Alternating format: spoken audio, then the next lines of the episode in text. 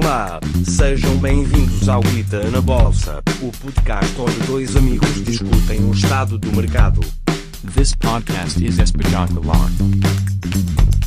Oni-chan no Corona.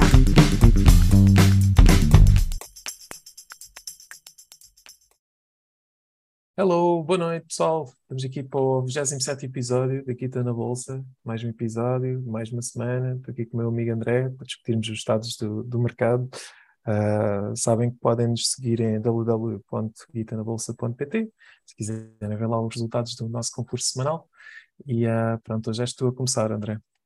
Sim, e vou falar de algo perto do nosso coração, ah, que tu já sabes o que é que é, que eu partilhei contigo um vídeo esta semana, que é da Europa e dos mercados financeiros da Europa. Ah, não vou apresentar o vídeo que, que eu partilhei contigo, foi do Sven Carvin, que nós acho que já referenciámos outra vez no passado, no, no, no podcast, que é um value investor que ah, acho que não sei em que, em que país é que ele nasceu, acho que é na, na Eslovénia. Acho que é na Jugoslávia, mas, mas pronto. Ok. Ele, ele às vezes E fala do conflito da Jugoslávia. Da, Acho que tem um pai italiano e uma mãe holandesa e já viveu em Londres e ahm, também trabalhou na Holanda. Ah, basicamente teve a vida toda dele em vários países europeus e ele diz que ah, deve ser do- das pessoas mais europeias de sempre, dado que teve na Europa em tantos estes países e ter a família em partes diferentes ah, da Europa e que acompanha de perto, como é óbvio, a situação macroeconómica da Europa e é os pontos dele, ah, que eram os que eu discuti mais ou menos contigo ahm, quando partilhei o vídeo e que referi que ah, são bastante comuns aos pontos que eu costumo fazer aqui no podcast.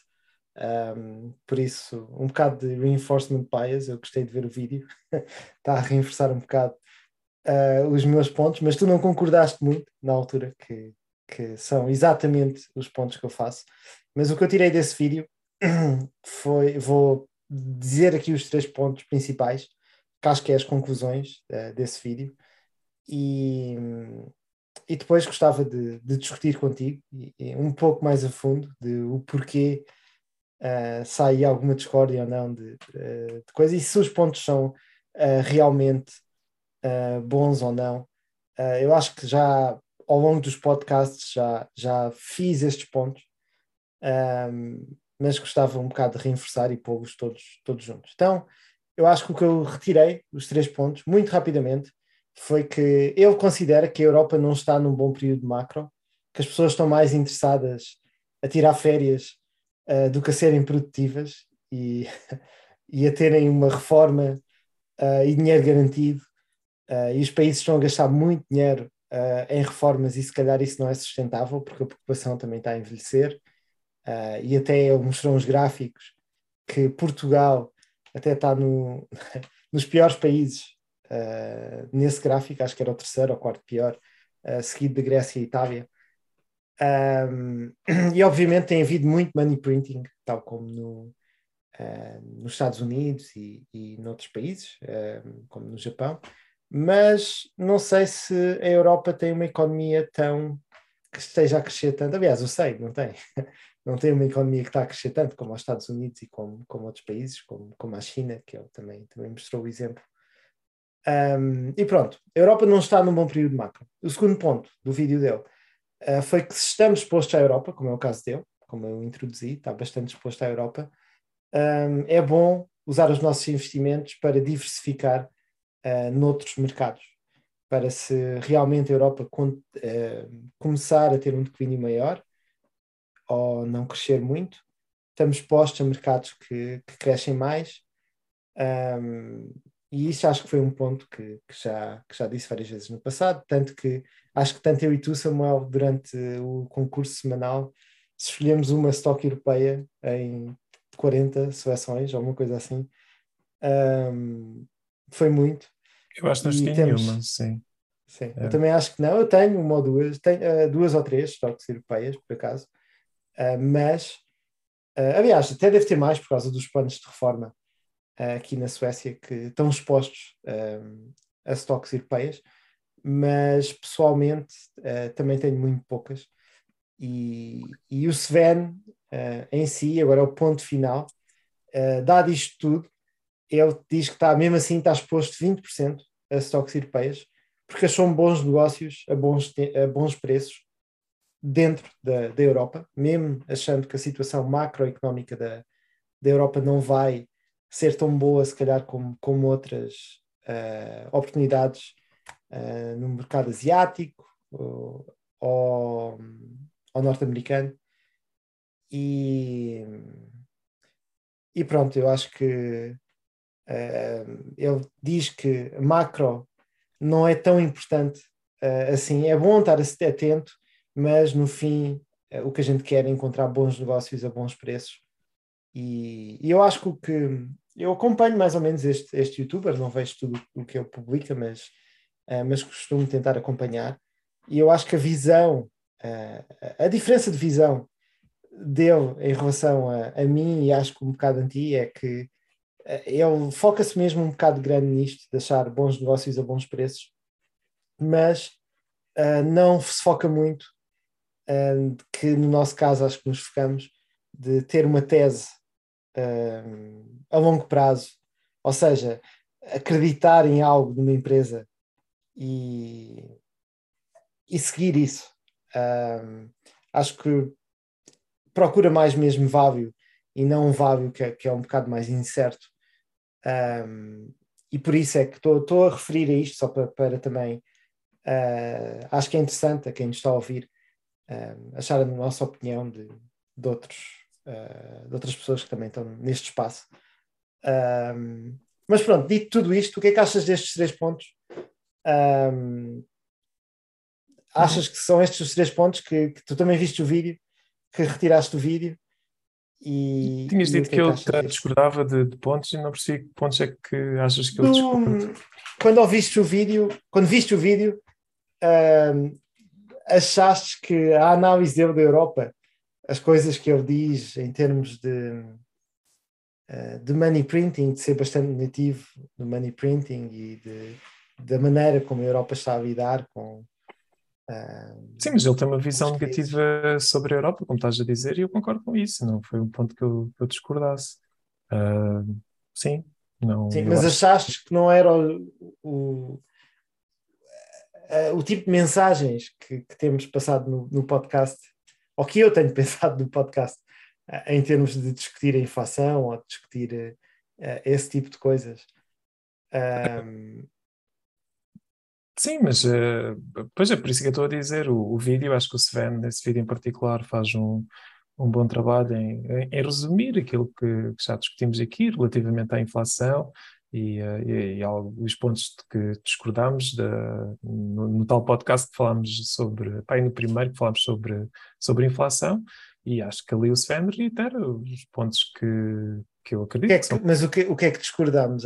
O que é que achas que discordamos nesse Ah, não, uh, tinha a ver com a questão se, da inflação ser temporária, ser uma coisa que, que é mais persistente, acho que neste caso uh, está-se a ver que está a ser mais persistente do que era suposto, pelo menos daquilo que, que o Fed, na altura, o Banco Central de, Federal de, dos Estados Unidos, uh, tinha achado, tanto que eles mudaram de posição e agora consideram. Antes é de prever a guerra, é? antes de haver uma guerra, eles tinham essa uhum. posição. Depois, quando sim, começou sim, a guerra, sim. eles mudaram de posição. Sim, exatamente, pronto, mas essa questão da, da, inflação e se é ou não transitória e uh, se é ou não descer, se ou não voltar ao normal, por assim dizer, e uh, já estavas com uma visão mais otimista, eu estava com uma visão mais pessimista, e uh, pronto, e neste momento agora tens a inflação. Mas o, mas o ponto dele é que depois no fim um, isso não interessa muito, porque basicamente quando queres investir uh, numa empresa, uh, isso até pode ser oportunidades, não é? Eu também refiro isso no vídeo e, e refere bastantes vezes no canal dele uhum. uh, que estes pontos negativos podem ser usados para comprar bons negócios a melhores preços. Eu acho. Um, um, eu, aquilo que eu tiro do vídeo dele, da, da, mensagem dele, é que, tal como estás a dizer, ele. É, é um pouco irónico para já, porque no sentido em que ele, como tu dizes, conclui que ah, isto macro é um pouco irrelevante, o que interessa é ter bons negócios, mas poucos momentos depois diz que se tivesse dois negócios iguaizinhos, uh, em termos de risco e de, de, análise de negócio, tipo, isto é um exemplo teórico, claro, mas um deles fosse na Europa e outro fosse no outro lado qualquer, ele provavelmente ia optar pelo outro lado qualquer, disse mesmo isso, portanto, não. Mas ele disse isso porque já está exposto na Europa. Não, não. Porque já está bastante exposto. Isso estava a valorizar a, questão, a opinião que ele tem sobre a Europa e não, foi, ele não disse que, que era por causa que estava exposto mais na Europa, não foi por isso, foi simplesmente. Mas olha, que é um dos grandes pontos que eu até dado toda esta história da família dele e de coisa e de não querer estar. Uh, Sim, mas está ali eu... a falar, dois, está, está, a dizer que, que é um fator, pronto, ou seja, Sim. que não é o principal fator. E eu, eu, a maneira como eu entendo a mensagem dele e, e, e concordo é que por mais que tu entendas de macro e, uh, e sejas muito bom a, a prever uh, cenários geopolíticos e, uh, e coisas como supply chains e, e, interest rates e inflação e, e tens de olhar para o CPI, nada disso te vai ajudar a escolher bons negócios. Portanto, são dois tipos de skills, de skill set diferentes e ele foca-se, apesar de ele ter feito, estava a dizer que era, era irónico porque eu acho que ele até fez uma análise muito melhor do que tem visto a ser feita uh, por outros macro ou por malta de macro uh, economistas uh, acerca da situação atual e, e inclusive os responsáveis oficiais de, pronto, de, de, de, tanto do ECB como do, do Banco Federal. Um, e, claro, é, é, uma, a diferença é que, pronto, ele é uma visão negativa e uh, uh, as pessoas que estão nessas posições, obviamente, isto é discutível, mas, pronto, pode ter uma responsabilidade de, de, conseguir resolver o problema e se admitem que não, não conseguem resolver, uh, então a admitir também não têm. É sempre aquela coisa que é um bocado.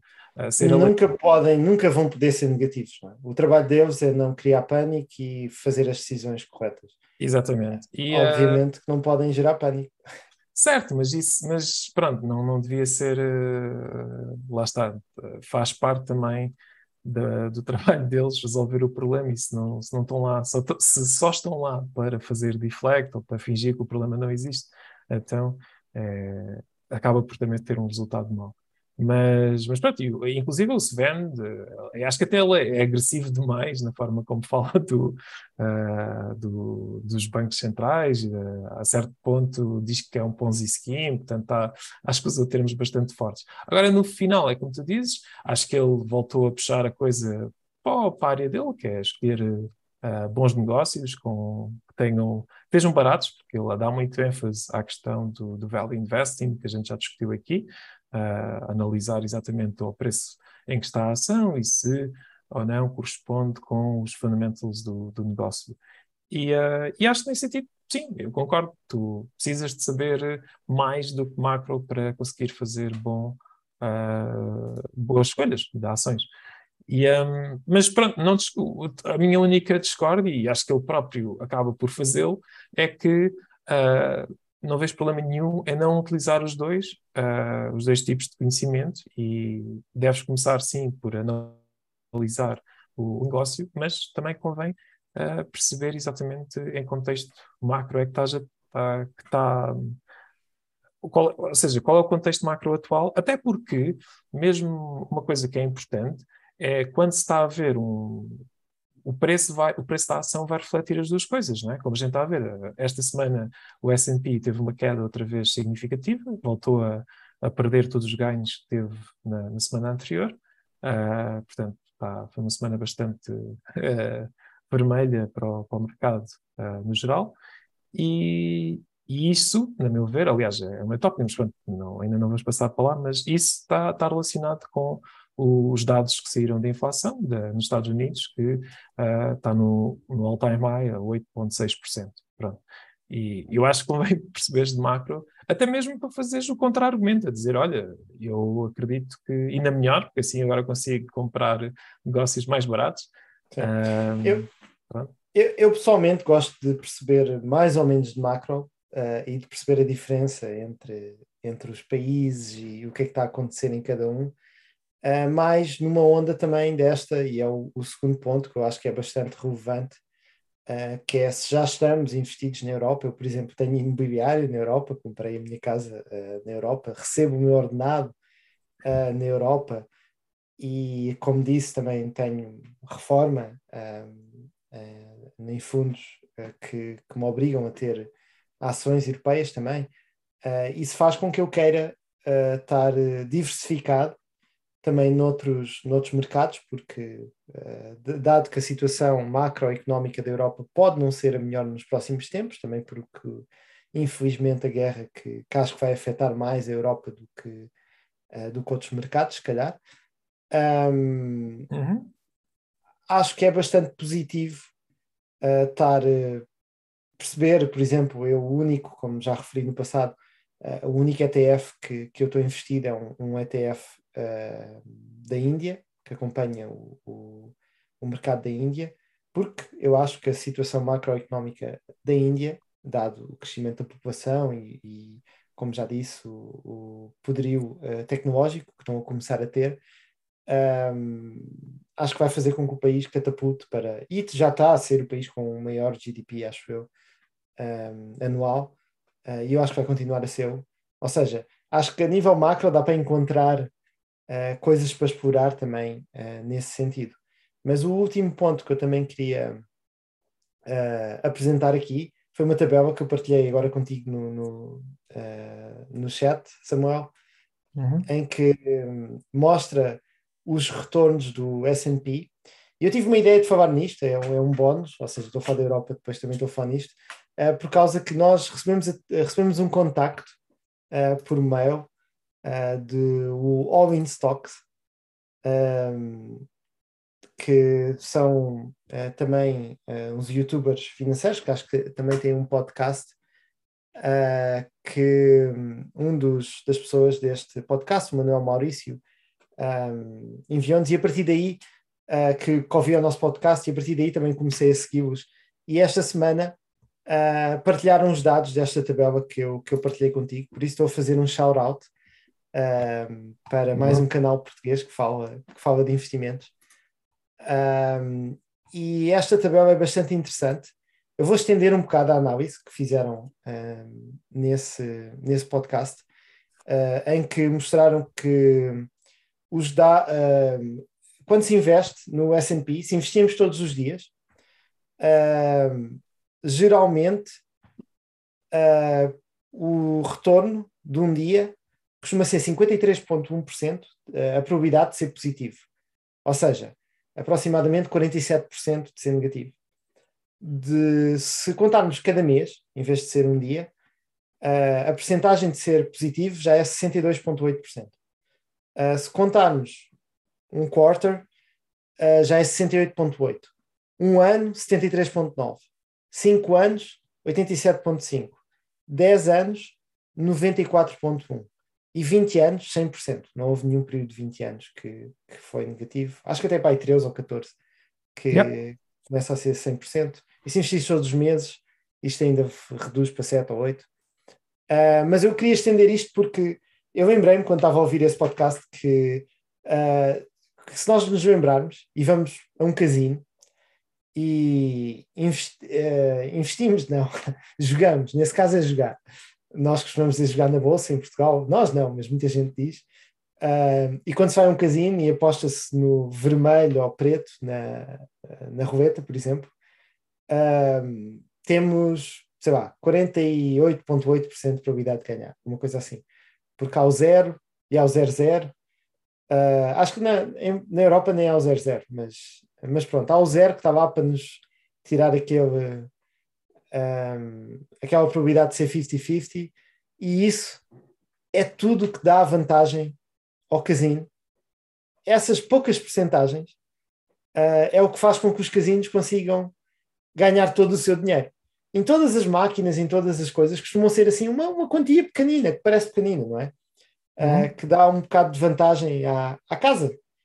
Um, e em vez de ser 50-50, a probabilidade do casino ganhar vai 48, 48, 52. E isso faz uns lucros enormes para o casino. E, claro. Isto é um motivo pelo qual eu acho que investir uh, nos mercados funcionam. Se a gente pensar que investimos todos os dias, obviamente que é difícil fazê-lo, não temos capital geralmente para, para fazê-lo, uh, mas geralmente iríamos ter 53% dos dias positivos e a longo prazo, já disse os números, um, ainda mais. Um, ou seja, uh, apresentei resultados negativos da Europa que pode descorajar pessoas de, de, pensar que as coisas são más e as coisas vão ficar piores e, uh, uhum. e acho que agora vais falar da inflação, que também podemos voltar um bocado a estes temas, mas queria também um bocado voltar a reiterar estas percentagens e estes valores e achar também, a perguntar-te, a última coisa esta semana, uh, se achas interessante estes dados, já tinhas pensado nesta maneira de comparar com um casino e, e ver estes retornos de, de dia e de mês, se era mais ou menos o que esperavas? E... Não, eu acho que não que é. Achas, acho que não faz sentido nenhum comparar com casino. Acho que é apenas uma forma pejorativa que as pessoas costumam uh, caracterizar o mercado de ações, até um pouco para se justificarem elas próprias porque é que não querem estar a perder o tempo e energia em estarem a decidir eh, no que investir ou yeah, então é uma forma mas só, assim. para, só para acabar eu, eu comparei com o casino porque ser dono do casino não é mau, não é? A gente sabe que é um modelo de negócio que funciona uh, e tem 2% de, claro. de probabilidade e nós aqui a investir em ações temos a casa, não é? Temos o contrário, somos nós que temos a, a probabilidade ao nosso ah, lado. Ou é seja, não é jogar. A, a, a, casa das ações também ganha, não? é o New York sim, Stock Exchange isso e ganha, todas... ganha aquela comissãozinha pequenina. Sim, sim, mas ganham bastante, né? Aliás, pronto, tens toda aquela cena do, do lobo de Wall Street. Isso podes dizer que é os empregados dos casinos, né? também ganham dinheiro e tens que pagar não, não, custos. A empresa em si, aquilo não é uma instituição, acho eu, pública, acho que aquilo é uma. Aquilo, ou, acho eu, sim, aquilo é privado. Sim, mas estes retornos já contam com isto. Estes retornos que eu estou a dizer, estes 53%, uh, já contam com o o que tu pagas às exchanges, de, que é o uhum. mínimo que pagas de comissões, já estão eh, absorvidos. Sim, sim, eu não estou, mais uma vez, eu não, eu não acho que seja justo para comparar, porque não, lá está, é, não tem a ver, são completamente uh, coisas diferentes, até porque no outro podcast a gente falou de, de, de, a diferença entre risco e incerteza, e isso aqui é mais do que óbvio, porque tu no, no, no casino tu tens, não tens incertezas, portanto os jogos são todos eles uh, conhecidos, tens risco, não é? Ou seja, eh, isso, lá está, depende sempre do significado. Aqui eu estou a falar é que tens riscos conhecidos, porque tu sabes, consegues calcular com exatidão as probabilidades, uh, seja no blackjack. Conforme os jogos. Conforme os jogos. Sim, mas consegues. Mas tens póqueres e tens coisas que. Exato, mas é um. Sim, certo, mas já há, por exemplo, da roleta russa não, não há. Yeah, tu sabes quais são as probabilidades que existem. Aliás, a roleta russa tem aquele tal, aquela casa especial que o casino ganha sempre e toda a gente perde, precisamente para, para fazer tombar a balança uh, a favor do casino, né? os tais 51%, estavas a falar. E uh, não há qualquer incerteza uh, quando tiras uma bola que ela vai aqui num daqueles números na, na roleta russa e pronto. Um, ah, tens é um risco, exato. É que no, no mercado de ações é o contrário, portanto, tu, é muito difícil de quantificar de forma exata uh, o risco de, de alguma stock da, dar dinheiro, pronto, portanto, por isso é que uh, o que tu tens é incertezas e uh, incertezas sobre incertezas, como deu para Mas, ver, mas... historicamente, o, os mercados descem, os mercados sobem mas sobem mais do que descem. E, e, essa é outra coisa que eu acho que tem, e voltando a pegar no ponto. Não concordas do, com isso? Do, que os mercados macro... historicamente sobem mais do que o que descem, se vires dia a dia. Ou não seja, é... estes dados que, que apresentei, uhum. achas que não, provavelmente não vão continuar a, a ser uma tendência e a, e a acontecer, e a acontecer isto? Não, é, pronto, é aquela, como é que é aquela frase que diz future, ah, previous results do not, care, do not guarantee, uh, ah, Agora está-me a esquecer. Não é uma frase que toda a gente diz, eh, que resultados passados não garantem resultados futuros. Mas, ou seja, estás sempre a olhar para, para o passado e é verdade. o- e isto era o que Isso eu ia... frases há muitas também, há muitas que o passado não, não é o mesmo, mas rima, e há montes de coisas assim. Sim, sim, não, mas, para um mas lado, aqui, para o outro. Eh, aqui o que eu quero dizer com isto é que, e voltando ao ponto do, do macro e do, do Sven, porque acho que é, é, é um ponto interessante, eh, este exercício, se for feito em alguns outros países, que já não vai eh, dar a mesma, a mesma, já não vai pintar a mesma imagem. Mas inclusive- todos eles, todos eles têm esta, esta dimensão de tempo que quanto mais tempo consideras, que é outra coisa muito importante, ou seja, eu estava a comparar um dia, o retorno financeiro de um dia é 53% para nós, contra no casino temos 48%, ou seja, é uma desvantagem eh, para nós no casino e é uma vantagem para nós a comprar ações. Mas quando vais para períodos maiores, de um mês já fica muito melhor, de quatro meses fica muito melhor, de um ano fica melhor, 20 anos é muito difícil encontrar os mercados que não tiveste 100% de retornos garantidos. Obviamente que eles existem, Sim. mas tens que estar a fazer cherry picking. Se fizeres uma média de todos os mercados, quase todos eles ah, subiram. E, pá, e em 100 mercados diferentes, que se calhar encontras três e pronto, e depois podes focar nesses maus. Ah, mas mesmo assim, nesses que, que foram maus, continua, se fizesses uma average, ah, se comprasses todos os meses e contando os dividendos, todos esses mercados ainda estão positivos ah, num período de 20 anos. Mesmo mercados maus como o Japão e, e em Portugal, nós já fizemos esse exercício. ah, que fizemos até, não fizemos uma aposta, mas, mas fizemos um exercício de, de ver, porque o mercado português não tem sido muito famoso, mas contando com os dividendos e investindo mensalmente, dá até retornos bastante bons, não nada de outro mundo, mas, mas, mas bons. Ahm, Hum. Sim, mas lá está o que eu quero dizer. Eu não estou. Obviamente que o mercado americano ah, é de- o melhor em termos de retorno, tem sido o melhor em termos de retorno, e, e acho eu que qualquer pessoa que se interesse por, eh, por macro vai chegar a essa conclusão rapidamente. E, e- e o que eu queria dizer também era que o próprio Sven, no tal vídeo dele, que a gente está aqui a falar, ahm, referiu que existe, por exemplo, o, índice de mercado de ações da Holanda. ah, teve os últimos 20 anos, se não me engano, acho que foi os 20 anos que ele falou, ah, teve estagnado. Pronto, o que ajustado à inflação dá, dá uma coisa negativa. Claro que se tiver estoques com dividendos, ou tem que contar com os dividendos, se calhar até dá positivo. Mas ah, aqui, pronto, não sei se esta esta Dá de tabela está com positivo. dividendos.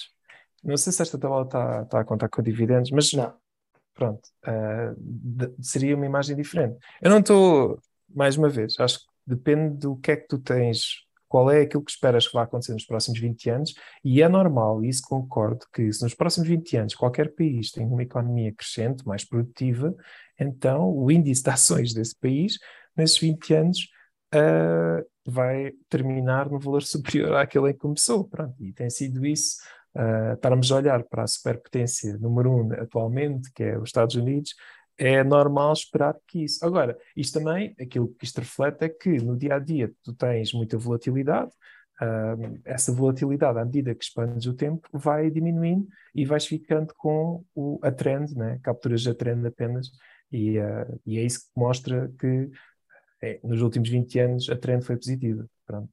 É, ou, aliás, no, em períodos sempre de 20 anos a trend foi positiva. Ah, no- sim, no isto não tem nada a ver com os últimos. Isto que Sim, sim, é sim. de historicamente todos os períodos Exatamente, sim, pronto. do... Não existe nenhum período de 20 anos, na, na- certo?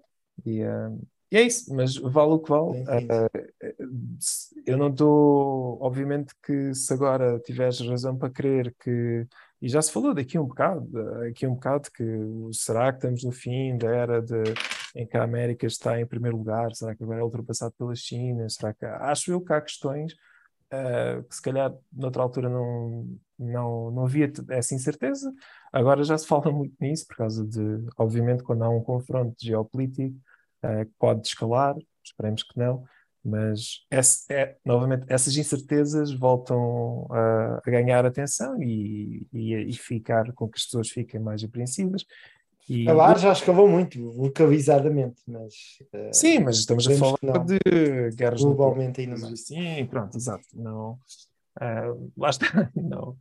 Ah, por isso é que eu digo, tipo, é fixe isto. Para mim mostra-me, analisar o passado acho que é sempre, ah, é sempre, yeah, não, não quero dizer fácil, mas pode induzir em erro. E, ah, e acho que aquilo que fazemos aqui, e acho que qualquer um que deve investir, é pensar no futuro. E Mas eu só, eu só quis apresentar, isto são dados extremamente bons, ou seja, do- dos Estados Unidos, que 100% de probabilidade de ganhar dinheiro, não é? É muito bom, 100% tens a certeza. E obviamente que não há nada, não há certezas aqui, e isso eu, eu concordo, Ah, porque se houvesse esta certeza, toda a gente investia, não é? Ah, Uhum. e, e basicamente não, não havia outro investimento que não seja ações, porque para que é que as pessoas iam investir em outra coisa?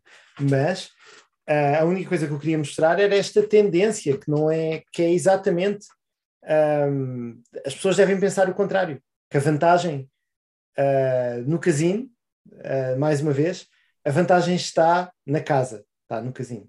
E eu acho que nas ações, se fizermos um bom trabalho e se não tivermos muito atentos e tivermos tudo o que falamos no podcast, a tendência, historicamente, está para o nosso lado. E isso tu concordas, certo? Que historicamente a tendência Sim, está para o nosso lado. não, eu acho que não é. Opá, não, qualquer coisa, investir em qualquer coisa é melhor que no casino. No casino não, não considero investimento. O casino é Não, simplesmente. mas o casino tu perdes dinheiro. Não é? e, Exato. e obviamente que. Este gráfico, ou seja, no casino, é, ah, há 20 anos, qualquer pessoa que invista todos os meses é 100% de perder dinheiro. Tipo, não. Podes É, ganhar, podes ter, podes ser Não. daqueles, daquelas muito poucas pessoas que têm muita sorte e, Não, e muita gente tu- ganha dinheiro. Eventualmente a tua sorte termina. Lá está, é, acho que as pessoas não, ganham dinheiro, és mesmo um grande acertador. É Acertaste no jackpot. Sim, mas se fores lá, o que eu quero dizer é, se fores lá, mesmo que acertes no jackpot e voltes lá todos os dias para voltar a jogar, ah, provavelmente é, em 20 e fizeres isso 20 anos, deve ser 100% de certeza que perdeste dinheiro. Mas pronto, yeah. É como os day traders, não é? Também. por isso é que eu estou a dizer, estar a, estar a 5% comparar. deles é que ganham dinheiro. Acho que não faz muito Ah. sentido estar a comparar. ah, Sim, é, lá está. Quem o faz, tipicamente, é só para criticar o mercado Eu concordo, não faz forma sentido, mas é esse o meu ponto de muita gente comparar e, e não acho que dando estes dados, se alguém eh, comparar, fizer essa comparação, acho que é muito fácil refutar apresentando estes dados. Esse é o meu ponto, ou seja, o ponto que estás a dizer que não faz sentido, também é o meu ponto, não faz sentido, e basta ap- apresentar estes dados de house money estar é uma, uma relação completamente inversa ah, como deve ser, não é? Porque é um investimento, estás a, estás a investir para uma coisa crescer, não estás a, a jogar ah, numa coisa que a, que a casa tem, tem vantagem. Ah, ou seja, logicamente deve ser diferente, mas há pessoas que não têm esta lógica e, é, e é- eu acho que é um bom argumento apresentar estes dados para, para, Uhum. pronto, para contradizer a lógica.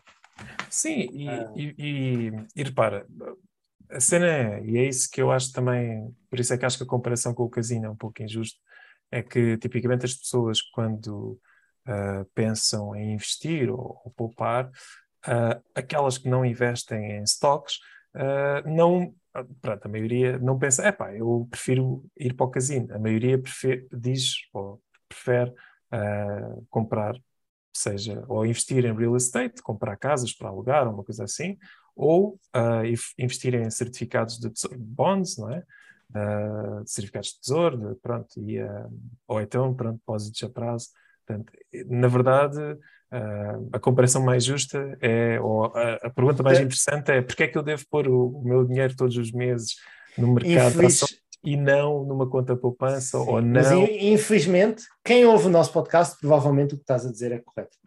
Mas a maior parte das pessoas não é isso que pensam. A maior parte das pessoas pensam: será que devo ir a vir divertir-me para o casino ou comprar umas raspadinhas? Ou Sim, mas acho que ninguém sério de- isso vê isso como, pronto, tipo, para se divertir. Ninguém vê isso como uma cena de, ah, tipo, estratégia fiável para... ah, e o Euro para- Portugal é o país que, que per capita investe mais dinheiro no Euro Milhões.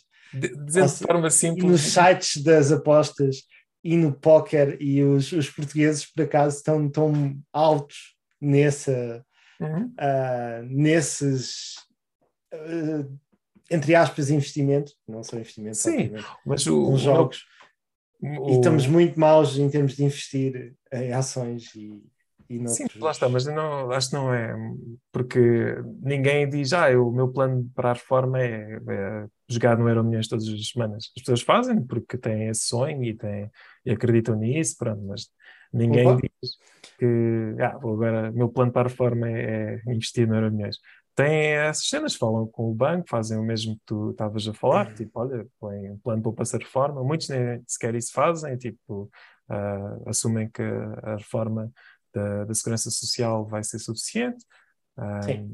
por si Eu como, também- yeah. eu, eu como costumo analisar jogos e perceber as probabilidades das coisas e eu achei curioso estas Uhum. percentagens e acho que acho que vai- há mais pessoas que também vão achar eh, curiosas e, e até era giro repetir este exercício para, para outros mercados, para analisar eh, situações macroeconómicas de mercados diferentes. Eh, eu também fiquei com essa curiosidade de não, não tive o trabalho de, de escrever um algoritmo ou o que fosse que, que me calculasse isso, mas acharia interessante saber para todos os mercados qual é que eram estas, estas percentagens. Uhum. Um, mas pronto, isto era o que eu queria trazer hoje.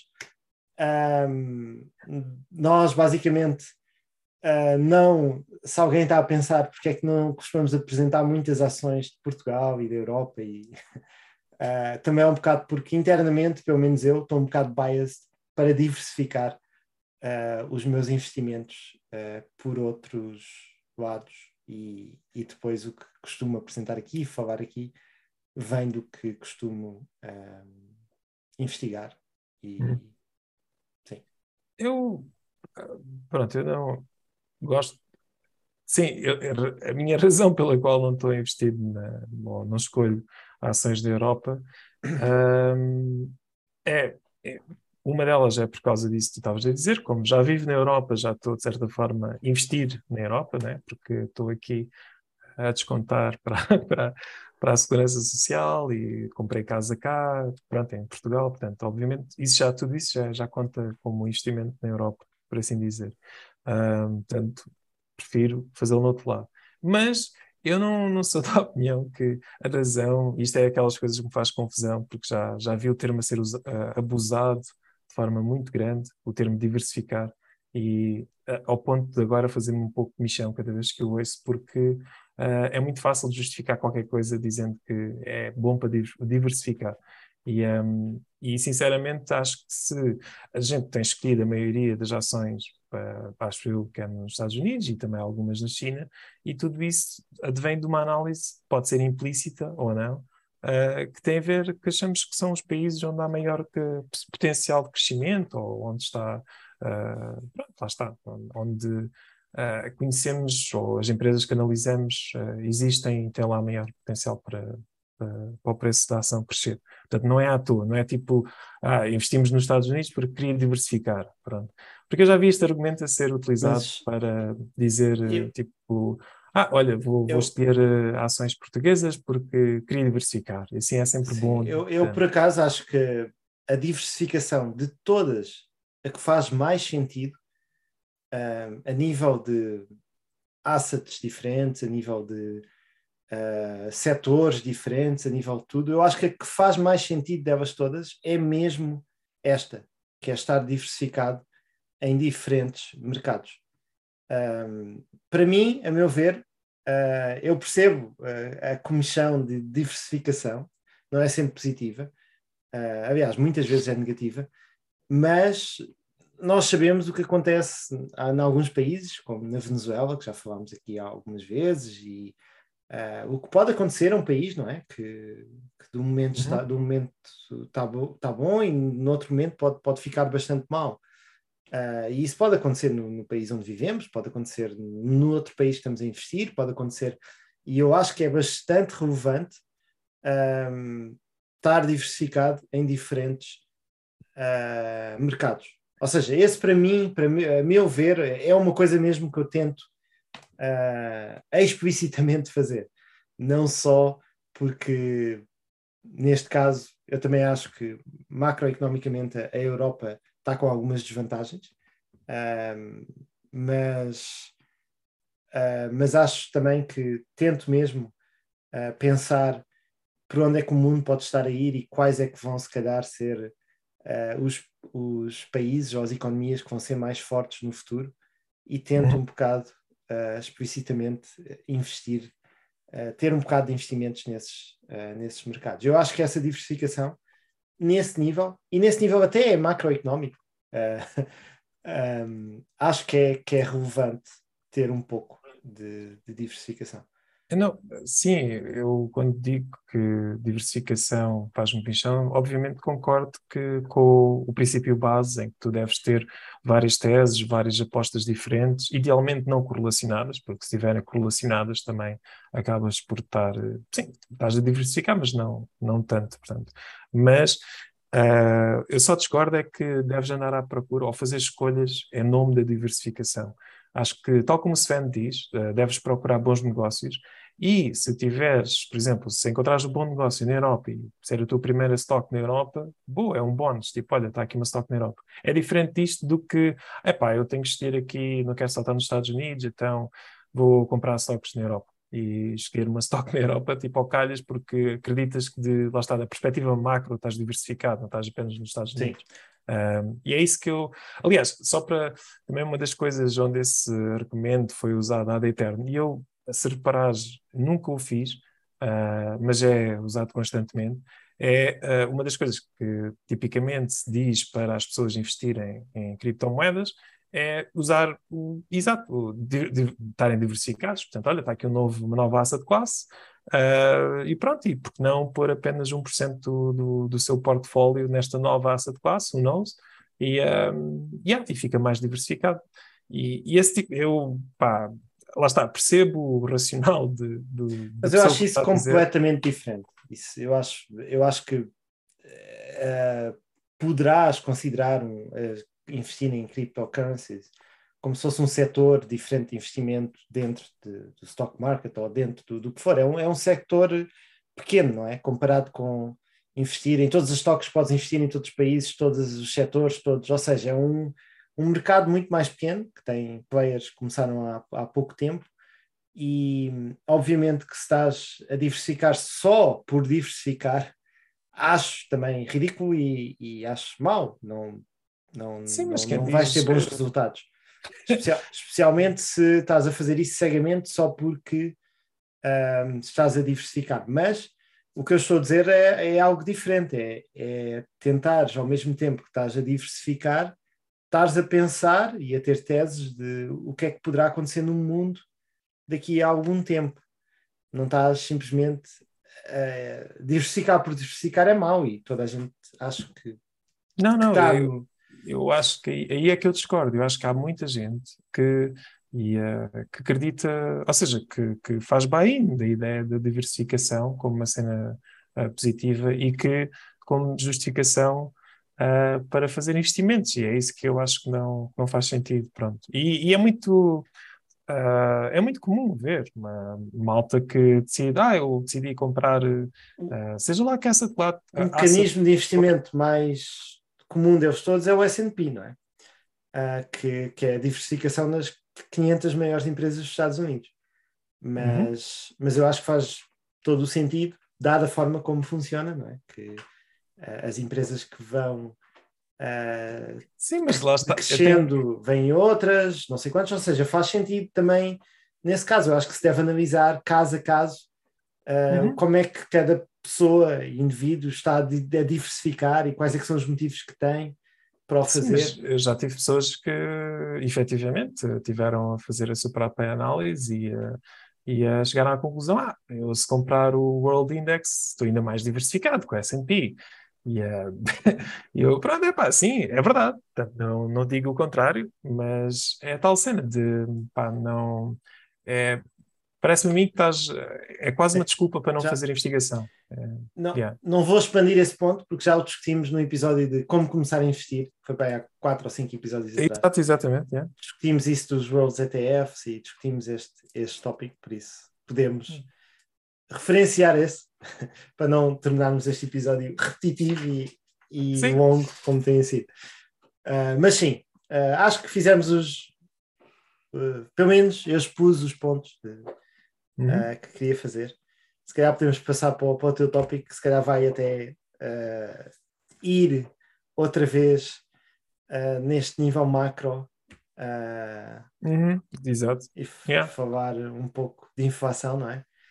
Sim, ah, porque foi a notícia, acho eu, também mais importante que, que saiu esta semana e que teve logo o efeito imediato no, no, no mercado. Ah, a notícia sendo que nos Estados Unidos a inflação ah, subiu até aos 8,6%, portanto, o rate, que é o nível mais alto desde mil, de 1981, de, de dezembro. Ah, de notar, falamos, já que falamos da Europa, está aqui os, os valores na Europa também não estão muito longe, portanto, eh, na Eurozone eh, a inflação está nos 8,1%, eh, também é o valor mais alto de sempre.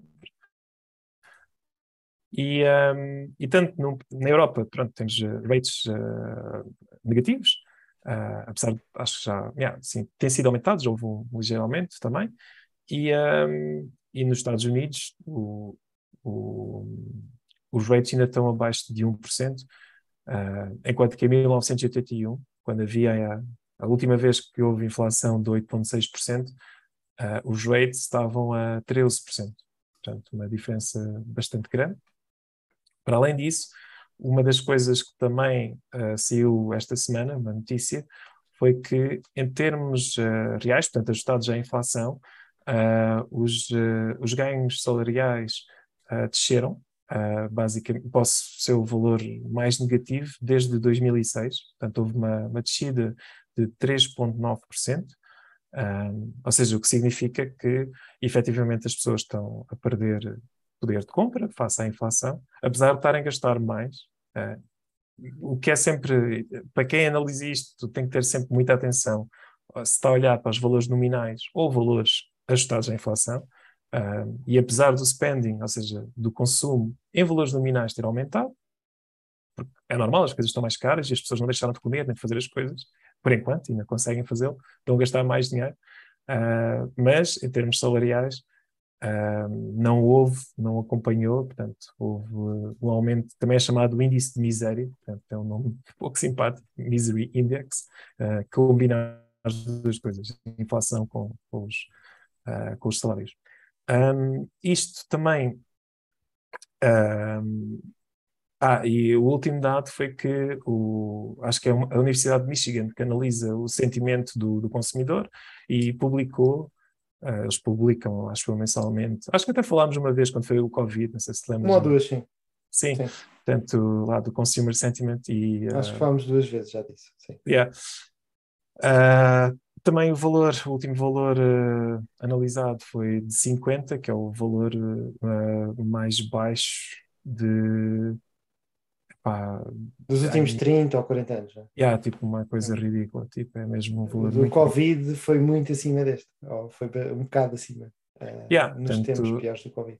Exatamente. Ah, pá, e dá para, pronto, quem, quem segue as notícias dos Estados Unidos ah, consegue perceber que há, há, de facto uma preocupação muito grande com o preço da, do, do- da gasolina, que está, está- já ultrapassou os 5 dólares em alguns estados, e acho que até no estado de São Francisco está Não é, só, não é só nos Estados Unidos, acho que Portugal também tem sofrido bastante disso. é? Uhum. Sim, sim, sim, sim. Não, ou seja, mais uma vez, como eu disse, cá em, eh, na Europa está também eh, a 8,1%, portanto não é, ah, não é só uma situação dos Estados Unidos, é uma situação que afeta as duas potências.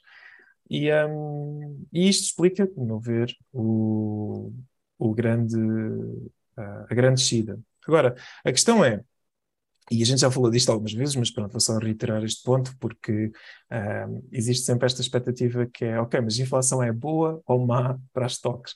E ah, a curto prazo é, mas é só pelo facto de aumentar a expectativa que o Banco Central vá ter que aumentar os rates. Disseste a curto prazo é, mas não disseste a curto prazo é boa ou má.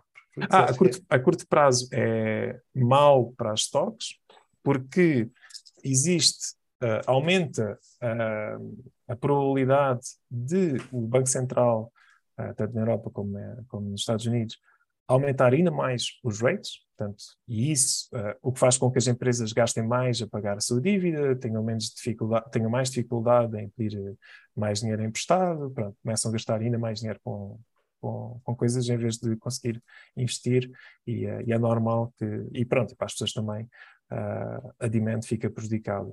É porque, por exemplo, nas casas pagam, consomem mais maior parte do seu ordenado vai para o pagamento da casa se o, os juros da casa começarem a aumentar. E isso faz com que haja menos demand, uh, ou seja, as pessoas têm menos dinheiro para gastar em coisas, uh, bens não essenciais, e yeah, isso também é mau para as stocks no geral. Uh, portanto, mas o, a, a, o Fed e é a única coisa que eles podem fazer para diminuir a inflação é precisamente essa. Portanto, eles não têm outra ferramenta que não aumentar uh, o, a taxa de juros. Uh, estão a tentar fazê-lo de uma forma muito lenta, tem, tem, e percebe-se, não é? Porque eles não querem provocar um choque na economia uh, e provocar uma, uma recessão. Acho que seria, acho que faz sentido, não é? Eles não, não querem ficar com essa, com essa responsabilidade. Eu acho que eles não estão a aumentar lentamente, eles estão a aumentar bastante. Eles já não aumentavam 0,5 há tô... muito tempo e estão a planear aumentar 0,5 quatro ou cinco vezes seguidas e agora até, diz, agora até se espera que vão aumentar 0,75. Quem está a aumentar o vetamento é a Europa, que tiveram agora uma reunião e mandaram outra vez para o próximo mês, em que dizem que vão aumentar 0,25. Um, ou seja, uhum. os Estados Unidos até está a reagir bastante rápido e a subir os rates planeados. Sim. É, é, sempre subjetivo, porque se tu fores mais. Imagina, né? Que tu dizes, bem, olha, a gente aumenta para 6%, ou seja o que for, e, uh, e aí certeza que pronto, já bate a inflação, porque de repente se tiveres bonds uh, com 6%. Mas isso seria uma péssima jogada, porque isso, claro que iria bater a inflação, mas iria destruir completamente tudo o resto. E pronto, ganhaste a inflação, boa. Uh, Exato, mas, mas... Pronto, pronto. É, eles não podem fazer um choque desses e não. Agora, se é rápido ou não, se, é eles têm que ir rápido, subindo e vendo o. E é a estratégia que fazem, eu concordo. Eles não são burros, não é? Eles estão a tentar fazer o melhor trabalho que podem. E o que eles vão fazer é cada vez que eles aumentam os rates, a demand desce, não é? E quando uhum. a demand desce, uh, tens mais supply, os preços descem, a inflação uh, supostamente uh, diminui, não é? Sim, e eles sim. têm que fazer isto pouco a pouco até chegar a um nível.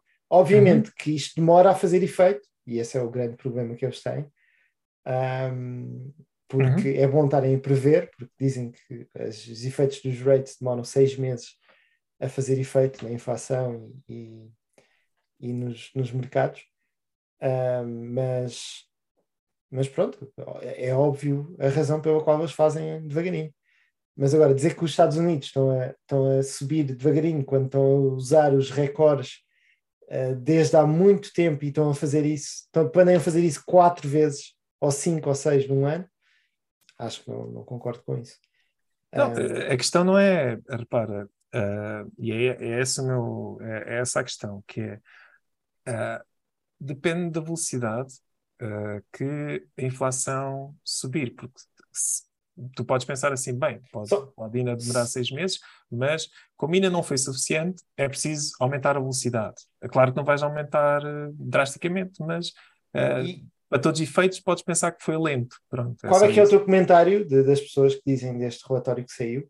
Que a inflação subiu de 8,3, não é? Para 8,6, quando se estava à espera que que descesse mais 0.1 uhum. ou 0.2, mas a core inflation, que é retirando transportes e comida, uh, já desceu de 6.2 para 6 e já a curva já completamente, uh, se fizeres uma curva normal, já está a mesma de crescer uh, há dois meses, acho eu. Um... Sim, mas está a descer. Lá está, depende se, é, se é, ou seja, subiu também bastante, não, não está propriamente em valores aceitáveis, mas pronto, Mas desceu de 6.2 para 6 este mês e já tinha descido no, no Uhum. mês passado. O crescimento Sim. desceu, não é? isso Ah, é aquela coisa que é. Não é o crescimento desceu, é porque tu, tu vês isto sempre uma rolling average de 12 meses, não é? Ahm, tu quando, quando vês a, a inflação, tu Estás a estás comparar- sempre, ou Exatamente. seja, ah, estás a comparar com, com há um ano atrás, não é? Uhum. Nós estamos a chegar ao ponto em que há um ano atrás a inflação já estava bastante elevada. E agora, a partir de agora, é que se espera que a inflação deixa, porque tens essa rolling, eh, esse efeito de, de- de já estar os preços bastante elevados, e espera-se que agora, que agora a Sim, inflação mas, mas, mas a é, a é isso. Está bem, mas repara, mesmo que a inflação fosse zero, tipo, em termos de percentuais, ah, os preços continuariam elevados. Portanto, é como estás a dizer, isso é o rate of change das coisas, pronto, ah, anualizado, sim, e vai sendo anualizado mês a mês, pronto, e há, ah, com average. Mas é isso que não é por estar a, a zero ou, ou agora começar a descer que as coisas começaram a descer de preço, Eu- pronto, ou, ou voltar para preços inferiores. Simplesmente estão a aumentar os preços O de forma meu- mais. O meu ponto nisto é que eu acho que ah, eu estava a prever que a inflação descesse mais cedo e acho que já o tinha feito se não tivesse havido a guerra. E obviamente que a gente pode estar sempre com muitos X, mas eu acho que este é um grande se, é um, um evento, tal como foi a pandemia, que não se estava à espera que, que acontecesse. E eu, sinceramente, nunca pensei, como já disse em episódios passados, ah, que os meus filhos fossem experienciar se calhar uma guerra mundial e agora já a probabilidade aumentou. Ah, e pronto, e há uma guerra na Europa. Ahm, o que não se estava à espera. E eu acho que é mau. Há muitas pessoas que ah, se pensam que ah, pode estar sempre com SES e não sei quantos, mas eu acho que é um grande se que se deve considerar. E, e além disso, se formos a ver, por exemplo, uh, as coisas que se falavam há seis meses atrás, que era, por exemplo, o preço da madeira, uh, por causa de problemas na supply chain uh, e não sei quantos, madeira chegou a valorizar uh, muitas vezes, tipo cinco vezes ou dez vezes o que custava, uma coisa assim. E o preço da madeira agora desceu já a 70% ou, ou uma coisa assim. Porquê? Porque quem poderia produzir madeira viu, epá, isto está muito bom, vamos, vamos produzir toda a madeira que, que conseguimos. E, e pronto, e agora já se vê os efeitos de, do preço estar elevado, obviamente toda a gente quer produzir. Agora, obviamente que isto é a mesma coisa com o oil agora, que a Rússia fez, está a usar hum, a vantagem que tem por ser o maior produtor, ou um dos maiores produtores de, de, de recursos naturais, mas já está a ver a resposta de todos os outros produtores, dado o preço elevado, que nós também há pá, um ano e meio ou dois, eh, também falámos que o oil estava, eh, ou seja, tinhas que pagar para te guardarem o, o petróleo, porque não havia demand, não havia demand nenhuma. Um, e eu acho que, não acho, tenho a certeza, que daqui a seis meses, 12 meses no máximo, uh, vão estar todos a fazer bastante pump de oil, que isto demora, não é? A ativar. Um, quando, quando o preço sobe bastante, um, os países, obviamente, planeiam para aumentar a produção e todos estão a fazer isso, acho eu. Se não estão, devem. Ainda para mais, porque é bom para uh, mandar o poderio da Rússia abaixo e não temos que, que dar tanto dinheiro um, para financiar a guerra. Uh, há muitos indícios que já estão a, a pump, neste caso não é pump da stock, é mesmo pump da oil. Um, e, e sem dúvida que isto é uma das coisas que está a influenciar mais a inflação, porque afeta tudo, afeta o preço da comida, afeta o preço dos transportes, todas as outras mercadorias, o preço de tudo. Isto tem havido bastante. Ou seja, um, as coisas que são inflacionárias hoje vão ser completamente uh, o contrário amanhã. Uh, isso é o que acontece nas commodities, quando estão muito caras, depois tens o ciclo inverso, porque um, e eu não tenho a menor das dúvidas que uh, vai acontecer agora o contrário e vamos passar por um período deflacionário. A questão é quando, um, mas, mas eu acho que isso vai acontecer. Uh, agora, hoje, com mais certeza do que, do que tinha há algum tempo, porque, porque acho que este efeito é mais uh, normal, uh, tem a ver com o preço de, de, commodities e os ciclos das commodities são bastante conhecidas do que é que acontece e, e vai ser controlado. Uhum. sim, a mim, eu discordo um bocado disso, porque acho que não. Ou seja, discordo da parte em que vai. Uh, vamos ter uma trend negativa, em termos de. Ou seja, vai. Estavas a dizer que é quando? Sim, se for daqui a 10 anos, se calhar na década de 2030, 10, não sei. Não, não, estou a dizer em 12 meses, uh, no máximo, num ano. Estou a fazer. Eu não costumo fazer estas. Nunca fiz em nenhum episódio passado uma previsão de quando é que a inflação uh, iria estabilizar. Mas neste momento já me sinto confiante para dizer que pelo menos em 12 meses a inflação vai, vai estabilizar naqueles 2% que é o target das, okay. da maior parte de, nos Estados Unidos. E... Não aposto mesmo que não, não vai chegar aos 2%. Tenho grande confiança que não vai chegar aos 2% nos próximos 12 meses. Uh, mas claro, é, é, obviamente as coisas, tal como o preço da, das ações, as coisas não crescem numa linha contínua, tem sempre períodos em que andam um bocadinho para baixo, depois volta a subir, pronto, o que interessa é uma trend e eu acredito que a trend uh, continua a ser ainda crescente. Um, não, pronto, obviamente que não, isso não significa que não haja meses onde ela não, não deixa e que agora para o próximo mês ela ainda seja mais alta. Uh, mas, e deixa-me explicar só um bocado porque é que eu acredito nisto. Portanto, um, a ideia tem a ver com a questão de que, como estava a dizer, o, o Banco Central, uh, o que eles fizeram relativamente no Covid, aliás, acho que foi. Eles aumentaram a money supply de dólares em 40% nos últimos dois anos, Portanto, mesmo já em grande parte pelo choque do Covid, para manter as coisas a, a continuar como, como, estavam e tentar fazer com que as pessoas. Mas essa mama acabou, não é? Sim, mas, mas, mas a money supply foi aumentada, portanto, o Sim, dinheiro não foi queimado, pronto, ficou em circulação na economia. E, e agora, obviamente, que vamos ver, é que tal como tu estás a dizer, tipo, isso vai sendo trickle down uh, e vai levando tempo até que as coisas uh, aumentem, uh, aumentem o preço.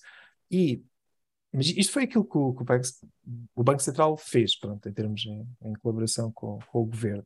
E, e, agora, claro, está a fazer um bocado o contrário, que é com os tais dos, dos rate hikes.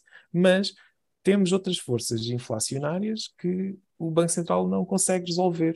Né? O Banco Central não consegue resolver a guerra, não, não consegue uh, resolver os problemas da supply chains, não, não consegue produzir, uh, convencer as pessoas a aumentar a produção de, de oil, como estavas a dizer. Uh, existe todo o mandato de, aliás, na, na Europa, de, acho eu, que era até 2035, não é? Que estava previsto uh, banir por completo os carros a, a gasóleo, tipo a ICE, e, um, e isso uh, requer também um investimento ainda maior, acho eu, de, em, em energias uh, renováveis e uh, tudo isso, portanto, o meu ponto é, tudo isso custa dinheiro e tudo isso é preciso aumentar ainda mais os orçamentos, tanto na Europa como nos Estados Unidos, para conseguir atingir esses objetivos que podem resolver as tais forças inflacionárias que estamos a ter agora, nomeadamente uh, pronto, que surgem também do conflito e que tiveram a ver com, com a questão do Covid. Portanto, essas forças vão continuar uh, a existir. Claro que a guerra, por algum motivo, pode terminar amanhã, era fixe, não, não digo o contrário, mas não está no poder do, do Banco Central. E, e o Banco Central, uh, eles também não podem uh, aumentar, eles poderiam corrigir o problema da, da, inflação, mas infligindo grande dor na economia, era aquilo que, que eu acho que não vão fazer, apesar Eles estão de... a fazer, eles estão a fazer. Não, eles não estão a aumentar os rates de forma drástica e toda, todo Estão a aumentar os rates de forma drástica. Estão, estão a aumentar historicamente das, dos maiores aumentos que, que fizeram, quer dizer, já fizeram aumentos maiores um, em percentagem, tem sido dos, dos maiores aumentos e o plano para aumentar é, é, é uma coisa bastante elevada, há um ritmo bastante elevado. Eu discordo que se, uh. se irias causar um pânico brutal na Europa se fizesses o- os, os hikes que os Estados Unidos estão a fazer. Uh, para ter Não. uma noção, uh, uma pessoa que paga um empréstimo de casa de, sei lá, uh, 100 mil uh, euros, que é um empréstimo pequenino, um, 1% disso é, é mil, uh, mil euros, não é? Uh, se passas para 3,5% ou 3%, que é o que, o, que aliás, passou de zero ponto tal para 3%. Um, passou de 0,25%. Os Estados Unidos estava a 0,25% por causa do, do Covid e não sei quantos. Uh, para 3%. Isso é um aumento de mais de 10 vezes, não é? Um aumento de, de 15 vezes ou alguma coisa assim. E, ou seja, pessoas que têm, que estão a pagar empréstimos de casa, as pessoas que estão a pagar tudo, ou seja, a economia toda, começa a pagar mais que 10 vezes mais do que estava a pagar pelo dinheiro que, que pediu emprestado. Um, Eu- Juros. Sim, mas André, E, estás a dizer. Espera, o que eu quero dizer, e aliás, isto é um artigo até da Vox que, que li isto e eles estavam a falar do. Portanto, o próprio autor diz que se enganou sobre a inflação e pronto, e que explica a sua, a sua razão pela qual, mas eh, o ponto que ele faz é que faz exatamente esse ponto, porque é que o, o, o Fed não consegue ou não deve aumentar de forma drástica o- os rates para provocar um choque na economia, e ele compara, portanto, a base de comparação dele foi aquilo que os Estados Unidos fez, o que o Banco Central fez nos anos de mil- 1970, eh, quando estava também a haver inflação alta na- nos Estados Unidos. Aliás, há muita gente que agora compara isto, esta situação aos, aos anos 70, que também havia sim. E quanto é eh, que aumentou? gasóleo. Eh, e de 1976 até 1900 e, em 1976 o Federal Fund Rate, portanto a taxa de juros estava a 4,72 Uhum. e em 1980 estava a 20%. Portanto, eh, Sim, aumentou em 4 anos, não é? uhum, Uh, aumentou 4 vezes.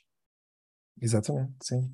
Em 4 anos aumentou 4 vezes. Eu estou-te a dizer que os Estados Unidos planeia em menos de um ano aumentar para aí 12 vezes. Está bem, mas eu estou a falar do total, não, se aumentarem 0,001 todas, todas as vezes também não, percebes? Não, é por aí. Não, mas é, a questão é de ancorar do que é que estavas a, a- Ou seja, as pessoas que pediram empréstimos a 5%, não é? Uhum. Uh, depois vão pagar quatro vezes o que, o que estavam à espera de pagar, não é? Mas agora tens pessoas que, que pediram empréstimos uh, a 0,25 e depois passa para 3, vão pagar de juros uh, muitas mais vezes Sim, do, sim, sim. que, do que coisa. Ou seja, não podes, uh, não podes pensar que uh, po- podes subir a mesma coisa, porque irias destruir muito mais. Imagina na Europa a mama que nós temos tido de comprar casas e, e por isso é que os preços das casas têm crescido o que têm, uh, porque os juros estão baixi- baixíssimos. ba- baixíssimos. Sim, sim. Uh, se subissem para 20%, iria, Sim, conseguias pagar a tua casa. Calhar tu conseguias, mas muita gente não conseguiria. Não, não, Ah. ah, não estou a. Ou seja, eu só estou a dizer eh, essa base de comparação no valor nominal. Claro que sim, no rate tens razão, pronto, é, de- depende de se estás a aumentar para o dobro. Yeah. Ah, mas sim, pronto. Anyway, acho que eles não podem fazer isso. Ah, e como não podem fazer isso, Ahm, até porque isso iria dificultar, mais uma vez, os Estados Unidos está. Acho que um um dos dados também importante de falar da, Europa é precisamente o debt to GDP ratio, ou seja, o rácio entre o GDP do país e, e a dívida que tem. E acho que nós estamos no- no- nos top 3, ou o que é que é? Acho que é Portugal, Itália e a Grécia, em que já estamos a 140%, ou uma coisa assim. Mais uma vez, por causa que não falámos muito, não, acho que não devemos estender, mas eh, a questão das Uhum. reformas e, e do que isso representa em percentagem do GDP é bastante importante e, e acho que não é sustentável, como, como já se tem falado bastante em Portugal, mas, mas isso vai continuar a ver. Depois reflete-se nessas, em todas Sim. as outras métricas e tem a ver com isso. Exatamente, mas, mas pronto, isto significa, e, o- e o Sven, mais uma vez, recomendo as pessoas também a verem o vídeo, porque acho que o Sven consegue fazer esse ponto de forma, forma, yeah, de forma bastante clara. Ele fala do exemplo da Itália, do o nível de, ou seja, a quantidade de bilhões que eles pagam só em juros da dívida que têm, e, e um aumento de para três vezes isso eh, ficaria tipo o todo, acho que era um terço ou dois terços do budget da, orçamental eh, do governo da Itália seria só para pagar os juros da dívida. Portanto, não, Sim. não, é, não é possível aumentar nesse sentido sem provocar mesmo uma recessão económica. Mas a questão é que, mais uma vez, tu, os preços cresceram bastante, não é? Ah, e muito desta subida dos preços, tens de concordar, acho que se calhar concordas com a análise, não falando da inflação global, mas do preço do petróleo. Concordas que o preço do petróleo daqui a 12 meses vai estar mais baixo do que o que está hoje? Se não houver Não. uma, uma se não escalar o conflito a um nível extremo, não é? Eu, Ah, é aquela coisa que eu estava a querer dizer, porque depende muito. Repara, é um bocado de conflito. hum, como é que o preço do petróleo pode estar mais baixo se ao mesmo eu dei-te o tempo- exemplo da Madeira. Sim, mas a madeira é algo que não é visto como. Ou seja, não existe neste momento um effort global, pelo menos a nível do, do G20, não é? Em eh, mudar para energias renováveis e diminuir o consumo de oil products, pronto, não é? Portanto, tu. Não existe um esforço global para diminuir o consumo de Não, existe products. para diminuir, não para, para aumentar. Ou seja, não Sim. é como a madeira que, que não é um bem. o que eu quero Mas, dizer é que. Samuel, oil- muitas, muitas empresas de oil, nomeadamente nos Estados Unidos e no, eh, noutros países, ou quase todas, tirando alguns pou- poucos países que conseguem controlar eh, as empresas de petróleo e, e não são privadas, mas eu diria que a maior parte eh, das empresas de petróleo são privadas. E elas o que é que veem quando os preços do petróleo estão elevados? Obviamente que o que vão fazer é aumentar a produção. Isso é o ciclo de todas as commodities. Não, tu não consegues ter o, o Não, petróleo mas, tu- é ao preço de barril recordes, quase preço de recorde, e não fazer com que as empresas ah, façam, aumentem a produção brutalmente. É óbvio que vão fazê-lo. Sim, mas eh, tu estás a falar de um bem, é que eu, eu não, não acho que é, injusto comparar o petróleo e a madeira, porque são bens que têm, são tratados de forma muito diferente. Que, tanto que eu saiba, não existe nenhum cartel da madeira e existe um cartel do óleo, chama-se OPEC, que tentam, que são várias ah, organizações que se, pronto, é um consórcio para tentar controlar o preço e ah, exatamente para isso, para, para garantirem que a produção está adequada ao preço que eles querem vender o barril de petróleo e tem a ver com o poder. Isso é tudo e- bonito, mas, mas quem, quem consegue aumentar a produção e vender a preços recordes vai querer fazê-lo. Eu vou dar um exemplo muito simples, que é, e tu podes, pronto, depende, vou fazer uma pergunta que é, tu achas que nos próximos 12 meses os Estados Unidos vai começar a fazer de novo ah, fracking para ter, portanto, nos sítios em que fechou ah, essa, esse processo de, de refinaria, pronto, lá, não sei. Eu acho que o mundo vai fazer muito mais, sim. Pela ganância de, dos preços todos. Eu Não acho é dizer- princípio, Eu acho que os Estados Unidos também. Eu acho que os Estados Unidos também. Para responder à tua resposta, eu acho que sim, vai fazer mais. Ahm, não sei a grande percentagem que vai ser, mas sim, acho que vai fazer mais.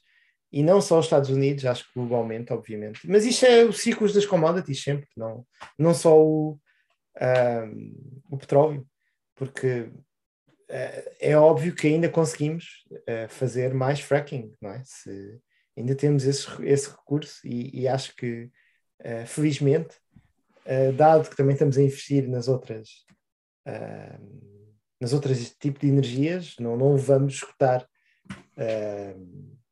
para sempre. Acho que vamos ficar com, com ainda algum petróleo. Mas um bom exemplo disso é, é a Noruega, não é? Que grande parte do seu GDP e, e, ah, vem do petróleo, eles ah, exportam bastante petróleo, internamente nem consumem assim tanto, ah, porque têm grande parte de energias renováveis, como ba- basicamente muita água também, que eles aproveitam a sua situação. Acho que já falámos nisto noutro, noutro episódio também. Ahm, mas, mas eu acho que os países vão ah, fazer as duas coisas ao mesmo tempo. Vão. Agora há uma crise, ah, não é? Há duas coisas boas para, para os produtores ah, permitirem fazer mais fracking, ganham mais dinheiro, porque está a preços bastante altos, quase recordes, e ajudam a situação da guerra e a Rússia a, a não ter eh, o poderio que tem. ou seja, vai haver pressão política também para, para que isso aconteça. E eu, eu não, nisso não tenho a menor das dúvidas e não, não investiria agora. Uh, era bom ter investido uh, há uns tempos em empresas uh, petrolíferas. Um, e se calhar ainda eles ainda vão retornar bastantes dividendos e, e, e não estou a dizer que, que é claramente, são claramente maus investimentos, mas, mas eu, preço do petróleo, eu aí acharia que a probabilidade uh, eu daria 80% de probabilidade de descer uh, em 12 meses. É, é, precisamente esse argumento que estás agora a fazer, pelo qual eu acho que é difícil, porque tal como estás a dizer que não investirias agora, porque acreditas que depois, uh, se houver algum retorno a Não, isso tinha que, tinha que investigar, não estou a dizer, não, ainda não se. Não, não sei se. Mas... Porque eles vão ter bastantes lucros nos próximos. Sim, mas uh, é o que eu quero dizer é, meses. é o, meu ponto era só a trend neste momento, não é tipo, a, em termos de narrativa de, do, do climate change, daquilo que os países querem alcançar, não vai contra a narrativa de não, não, temos que investir em refinarias de oil para baixar o preço da gasolina. E tu tens visto montes de mensagens um pouco Mas não tens que investir em muitas coisas novas, basta aumentares a, a intensidade de, e abrir outras que já estavam feitas e um... Pois, mas, mas é isso. É que a questão é essa, é que tens que investir para fazer isso. Tu não, não, sem, não é só chegar lá e abrir, tens que contratar pessoas, tens que ter. Eh, lá está. É, é mesmo isso, é investir com, à espera de um retorno. E uh, eu acho que, que, dado essa narrativa aqui existente, pronto, que uh, queremos uh, diminuir as, as emissões de carbono a longo prazo, que torna esses investimentos a longo prazo também em si maus e torna, mesmo que, e já não estou a falar da regulamentação que pode existir do governo e das licenças isso, ou seja, estou a falar mesmo do ponto de vista de retorno, tipo, ok, se fores um venture capitalist com dinheiro, queres pôr mesmo em, em refinarias para aumentar. Um, pronto, é, é, só isso que eu, se não houvesse esta cena, eu concordaria contigo. Pronto, aliás, o teu exemplo da Madeira é perfeito, porque uh, não tem esta, esta bagagem toda à mistura. É só isso que o meu ponto é que não Sim, é bem a mesma mas, coisa. Mas a outra grande bagagem é tentar resolver o conflito que está a haver e, e pressionar uh, a Rússia a não ter os lucros que tem e, e acho que uhum. não se deve subestimar yeah. uh, o, que é que os, uma... o que é que os governos, o que é que o Joe Biden, por exemplo, pressionado com o preço alto do petróleo, o que é que vai dizer às empresas privadas que querem aumentar a produção e não podem, precisam de licenças, um, acho que vai começar a haver um bocado de pressão para conseguirem fazer isso. Um, Mas, certo, epá, eu, pronto, vamos ver, não, acho que não, acho que há, não é tão forte como se não tivéssemos na altura onde queremos nos livrar do petróleo, pronto, é, e achamos que é possível, porque não é só querer, achamos que é possível com energias renováveis e acho que grande parte do dinheiro está também a ir para energias renováveis e existe sempre esta yeah, dualidade. Estamos a ver, por exemplo, a, a BP e, e outras toques, elas investem, estão a investir bastante em energias renováveis. As, as empresas de energia sabem isso. Sim, uh, aliás, estão a usar os lucros também para, para investir uh, uhum. no futuro de energia. Sim, é o que eu estou a dizer. Tiveste muito, há, há muitas mensagens que se contradizem um pouco e, uh, inclusive, é, houve senadores uh, que, sim, fizeram esse comentário a dizer, ah pá, mas para as pessoas que não têm carros, uh, para as pessoas que têm carros elétricos não é um problema. O que não é verdade, porque, como tu referiste, essas pessoas vão ao supermercado comprar coisas e essas coisas foram postas no supermercado não por um caminhão elétrico, pelo menos não, não é, não, ainda não. Pode ser que no futuro também se resolva, mas mas sim. Um, eu ia também uma coisa que acho muito importante da guerra, e é uma coisa que é interessante pensar, é que a guerra deve ser das coisas piores para, o, para a produtividade, porque se tu pensares, tu estás a, estás a pegar em recursos do país para construir coisas, para destruir recursos do outro país, uh, portanto é, é, mesmo tipo, não, não é zero sum, é mesmo tipo negativo, uh, double negative, né? tu estás a gastar recursos, de outra forma de ser gastos para outras coisas, e pegas nesses recursos para destruir recursos de outro país, e, e o outro país faz exatamente o, o mesmo para ti.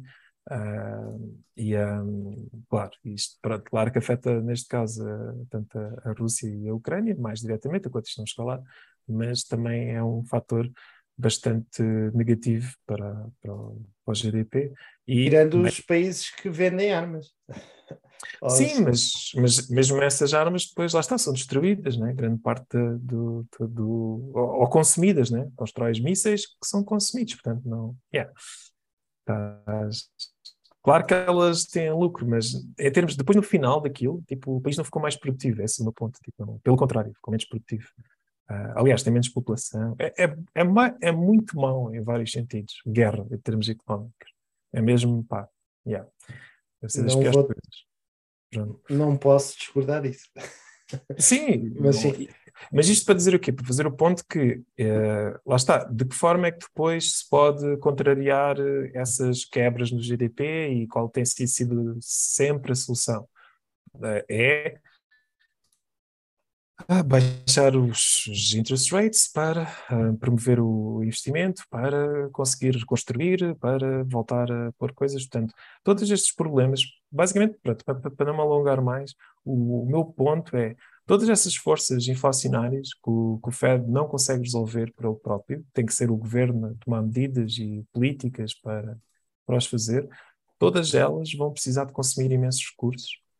Um, e a única forma nestes países, com os níveis de dívida que os países estão, inclusive os Estados Unidos, a única forma deles conseguirem, neste momento, suportar um aumento na, no seu orçamento para resolver esses problemas, essas forças inflacionárias, é uh, causar mais inflação, portanto, aumentar a money supply, portanto, tal como foi feito para o, para o Covid, terá que ser feito para estas coisas.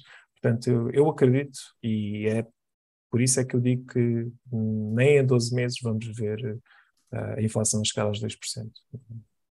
Se acontecer, ótimo, e, uh, e pronto, e vou. Eu acho que sim, porque vamos ter, eh, daqui a 12 meses, vamos ter este 8,6% de, de aumento. E acho que vai haver muitas eh, otimizações de preços, eh, a menos que o conflito eh, escale muito mais. Ahm, eu acho que os preços daqui a 12 meses não vão estar mais do que 2% acima do que estão hoje, dado o preço do petróleo e todas as, as restrições que temos de supply chain um, e tudo o que tem acontecido. Eu acharia muito estranho um, estar, estarmos ainda com, com valores altos de inflação, que significaria que tá- se tivéssemos 8% outra vez, era 8% a nível, acima de 8 de 8,6% que já temos, e, e acho, que, acho que isso é impossível. Não é impossível, mas, é, mas acho que é bastante difícil. Um, Vamos ver. mas pronto. Sim. Um, Eu não costumo fazer estas previsões, não, não todos os outros episódios atrás, não costumo Sim. ser específico em 12 meses, mas agora acho mesmo ok. eh, que isso vai acontecer. Vamos ver, vamos revisitar. Uhum. É só, só uma última coisa também para explicar, acho que é uma, uma explicação fixe e dá para perceber bem que é diferente, porque isto de inflação tem muito que se diga, e aliás, é montes de coisas, e tanto na maneira como é medida, É mas- que a gente está a falar é fácil, é um basket de coisas, não é?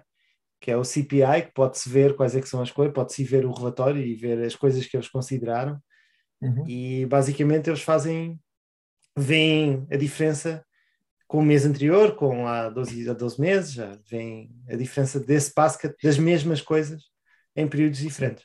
E Eu vou, sem problemas, mas não, não queria entrar por aí fazer Sim. isso, mas ah, o que eu ia falar era só para explicar ah, por- eh, porque é que ah, isto aparece no tal artigo da Vox, que acho que é muito fixe, mas porque é que os, os wages não têm acompanhado? E tem a ver com uma coisa que tu falaste, que é tem havido muito mais, ou seja, a causa da inflação está a ser muito mais relacionada com o- as commodities, portanto, com falta de, de commodities ou falta de produtos para fazer outros produtos, e não tanto com ah, a falta de pessoal ou de, de encontrar eh, mão de obra qualificada para conseguir ah, produzir as coisas. Ou seja, porque também pode haver inflação quando o desemprego está, está no mínimo histórico, ou seja, toda a gente está empregado, então tu queres abrir uma nova empresa ou um novo restaurante e pá, tens que, só vais conseguir. eh, claro que isto raramente acontece, nunca tens 0% de desemprego, mas imagina neste cenário teórico é fácil de perceber que aí terias inflação dos salários, porque tu, para a única forma de tu só abrires um restaurante novo, a única forma que tinhas de, de, arranjar um empregado era tirando esse empregado a outro restaurante existente, então entravas numa guerra de quem é que podia pagar mais aos empregados. Pronto, e os ordenados iriam subir e depois as pessoas, por sua vez, iriam ficar com mais dinheiro, por sua vez, iriam gastar mais, pronto, e então os preços também subiam. Mas nada, não é isso que estamos a acontecer, não é, não é, não é isso que estamos a ver, uh, não é, uh, as pessoas não estão, uh, a inflação que está a ver tem mais a ver com, como tu disseste, acesso a commodities, acesso ou quebras nas supply chains de commodities ou de produtos como chips que são usados para construir outras coisas. E uh, por isso é que eu acho que há essa disparidade entre os real wages e a, e a inflação. E, uh, o que é mau, porque uh, para as pessoas, porque, tipicamente, se, se a inflação acompanhar os salários, pronto, não é assim tão mal, porque yeah, as pessoas não perdem poder de compra um, relativo, não é? Um, mas aqui, efetivamente, isso está a acontecer e eu acho que isto vai ser, uh, politicamente também tem consequências chatas e acho que vamos, yeah, se vai cada vez, se isto continuar, vai, vai haver um agravamento de, eu sou positivo, eu acho que a longo, a longo prazo vamos ser mais eficientes, vamos ter mais robôs a fazer coisas, mais inteligência artificial, mais. Uhum. Um, mas sim, mas obviamente que o mundo sim. de hoje em dia está a ser. Uh, este ano é mais difícil do que o ano passado. Uh, a longo prazo, eu acho que isso não, não vai acontecer uh, recorrentemente. Sim, tem sido sempre. Uma das coisas, por exemplo, que eu ia falar também que já, que lá está, que dá muito que falar também, mas já, já mencionei um bocado e é fácil de perceber que é a questão das casas, né? que não é Sim. posta diretamente no, no, CPI. E... Acho que podemos falar no episódio disso, porque eu tinha muito para falar.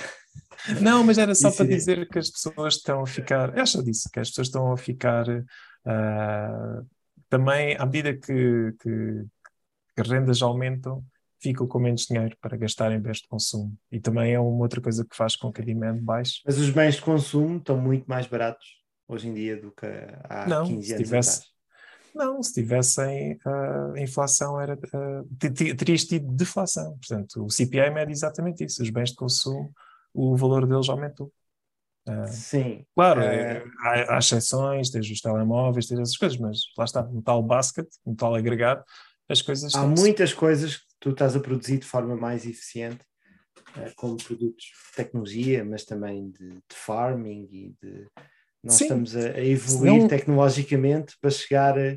Eu concordo um... contigo, se a money supply tivesse mantido constante e não tivesse sido aumentada, uh, toda, todo esse, todos estes ganhos de eficiência uh, com tecnologia teriam feito com que as coisas no geral tivessem todas Sim. mais baratas. Mas, e... mas tem, tem havido alguns eventos assim pequeninos, tipo pandemia e guerra, e Uh, não, mas antes, não, não... não é o caso que antes da pandemia e da guerra não tinhas, era deflação, tu tiveste sempre inflação. É mas é a economia estava bastante boa e estava, estava com índices bons e a aumentar. E, e não... Sim, sim, mas só estou dizendo, os preços das coisas têm sido aumentados, não, não é certo aquilo que estavas a dizer, tipo, as coisas antigamente eram mais baratas. Então... Sim, Tirando as claro, tais Claro que as coisas eram mais baratas antigamente, sim. Lata de como devem ser, como devem ser. A Coca-Cola uh... a produzir Coca-Colas de forma mais eficiente. No entanto, eu lembro-me de comprar Coca-Colas a 50 escudos, ou ao menos. Pronto. E agora, yeah. Não faças isso, que isso não é saudável. Pá. Mas é, é esse o meu ponto. Né? Tô, agora tô é, yeah. Então, e sugestão da semana é relacionada com isso? Ah, a sugestão da semana, deu, esta semana vou voltar a escolher Bitcoin, porque acho que tem tido está tá, tá mais barato, tem descido tal como o mercado. O está em saldos. Está em saldos. Um, e, e, o ponto que eu agora não tenho aqui o, os dados, mas uh, o gráfico, há um gráfico que mostra a correlação, gráfico, pronto, podes, sim, podes fazer o gráfico da correlação entre a BTC e o stock market, o S&P, pronto, o S&P 500, aquele tal que tu partiste a tabela, uh, também deixa lá ver se, se, daqui a 20 anos também não fazes uma tabela semelhante sobre a BTC? Acho que sim. Mas pronto, gozo à parte. O ponto era que o, a correlação entre o SP500 e a BTC está, acho que está num all-time high também, portanto está super correlacionado. E, e, mais uma vez, eu acho que este episódio todo tive a falar de inflação, portanto o mercado caiu, porque há esta antecipação do, do, do Fed aumentar os, os hikes, mas eu acredito que eles não vão conseguir aumentar muito mais e a certo, a certo ponto, não sei quando, vão ter que reverter o curso e vão ter que voltar a baixar aquilo, o pouco que aumentaram e quando isso, quando isso acontecer, tanto as stocks como, como a Bitcoin vai, vai subir bastante. A diferença é que, pronto, o S&P tem um market cap muito, muito, muito, muito superior ao da Bitcoin atualmente e, um, e como tal o retorno é maior uh, na Bitcoin. Isto, o S&P tem um market cap maior do que a Bitcoin? Sim. Foi a tua afirmação? Sim. Então. Todos os as market, sim, todos, acho que é maior. O market cap combinado de todas as Se empresas. Se somares todas as empresas maiores dos Estados Unidos, como a Apple, a Google sim, é maior. Uh, e as outras 488, é mais do que a Bitcoin, eu concordo, mas, mas achas que isso poderá alguma vez ser diferente? Achas que a Bitcoin não, não, algum só... dia pode haver mais? Ou achas que há uma comparação útil? Comparar o, o, o market Não. cap do S&P 500 contra uh, o market cap da O Bitcoin? meu ponto é no sentido que eu não espero um retorno de 100% no S&P, porque isso significaria que, por causa de ser um índice de todas as empresas dos Estados Unidos, eh, significaria que o market cap delas todas, ou vá, sim, no, no total, Sim. teria aumentado 100%. Uh, eu acho que é mais uh, possível ou mais provável disso acontecer uh, na Bitcoin, de, de aumentar 100%. Pronto. Ou seja, isto para dizer que eu continuo bullish na, na economia americana, simplesmente acho que a Bitcoin consegue ter. Eu só estou a dizer, eu concordo que a volatilidade vai ser maior, e- mas tu estavas a falar de uma forma que a Bitcoin, o market cap ainda é menor do que o S&P. Uh, Só a maneira como falaste parece que poderia alguma vez ultrapassar, e por isso é que eu. uh, Não, não, não, não precisa de ultrapassar para ser um investimento. Atualmente, não, não precisa de chegar lá. Não, Ah, basta chegar ao market cap da Apple, já, de uma das empresas, não é preciso de- do, do índice. Exatamente. Baby steps, não vale a pena já a pensar. Não, acho que é um bocado ridículo estar a pensar já no, na Bitcoin, a um milhão, coisas do género. Ah, é mais, sim, mais a curto, médio prazo das minhas previsões. E, um, yeah, e é isso. Ok. Não tenho muito a acrescentar. Nós temos vindo a falar bastante de- Uhum. de Bitcoin. Um, eu esta semana é difícil.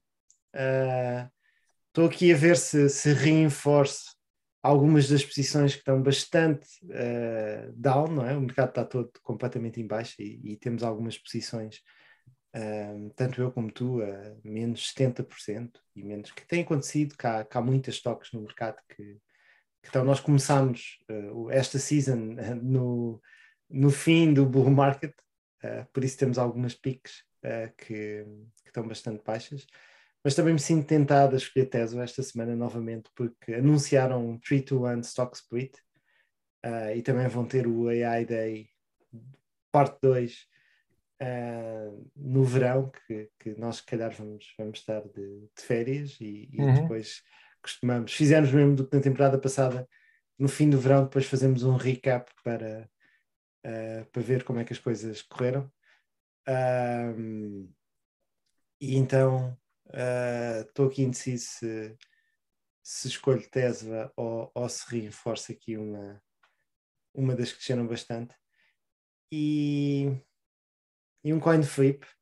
Deixa cá fazer um coin flip, ir aqui ao casino e, e vou escolher. Uh, vou reforçar a iTide.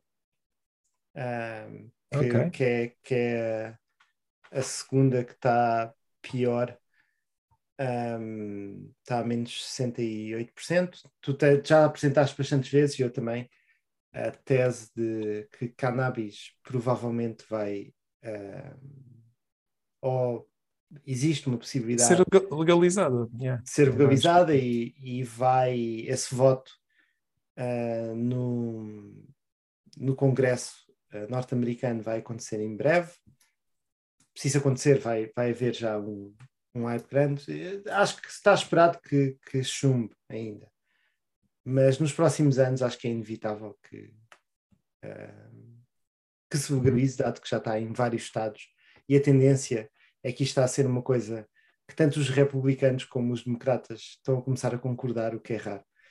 Um, e pronto, e, e dentro desse mercado eu já expliquei um pouco a minha tese de porquê uh, que esta, esta empresa que tem um market cap bastante uh, pequeno, é uma empresa canadiana que tem adquirido bastante, uh, bastantes lojas e tem planos de expansão também para os Estados Unidos e uh, pronto, podem rever o episódio em que, em que apresentei a minha tese de, Uhum. Ok. dessa empresa. Eu só queria, se passe, eh, só outra coisa também acho que é importante eh, e está a acontecer no, no espaço também da, da Bitcoin e acho que é, vai ser muito interessante ver agora nos próximos meses, mas ahm, não é, acho que faz sentido, pelo menos bate certo com as minhas expectativas sobre o que é que iria acontecer. Ah, temos visto o, agora com ah, a bolha um bocado dos NFTs, do DeFi, com aquela história da Luna arrebentar, e, e o par de Ethereum ah, valorizado em BTC ah, descer bastante. Portanto, foi, ou seja, nesta bull run dos NFTs, o DeFi, o Ethereum foi uma melhor aposta que, que a Bitcoin, subiu mais rapidamente. ah, e agora está ah, numa fase em que está a perder bastante face à Bitcoin, portanto está, está, está num, num ponto bastante baixo. Eu prevejo que ainda pode ter sido bottom daqui, mas pode ainda continuar a descer. E, e- e a razão para isso é que, lá está, é, isto é típico. né? Em 2017, também, na altura, o, o hype era toda à volta do conceito que era Initial Coin Offerings, várias empresas ah, a oferecer moedas para, para casos de uso para usares no, no seu negócio, mas aquilo nunca se materializou em nada e apenas era para ser especulativo para as pessoas comprarem a moeda da empresa. E eh, tudo isso era feito em cima de, de Ethereum e tudo isso depois quando houve o crash também Ethereum perdeu bastante do seu valor face, face a Bitcoin. Um, e agora acho que está-se está-se a passar um bocado o mesmo e estamos a ver cada vez mais pronto, o Ethereum a, a ficar uh, a perder uh, o valor que tinha, tinha conseguido ganhar. Uh, yeah. Outra forma de olhar para isto é olhando para o, para o chart de Bitcoin Dominance, que é olha qual é a percentagem da Bitcoin face a todas as outras uh, criptomoedas. E também aí está. Aliás, a gente até tinha feito uma aposta onde eu perdi, porque achava que não ia não haver. perdestes, era até o fim deste ano, não é? Ah, era até o fim do ano passado. Acho se que era até o fim do ano passado, sim, é, pronto.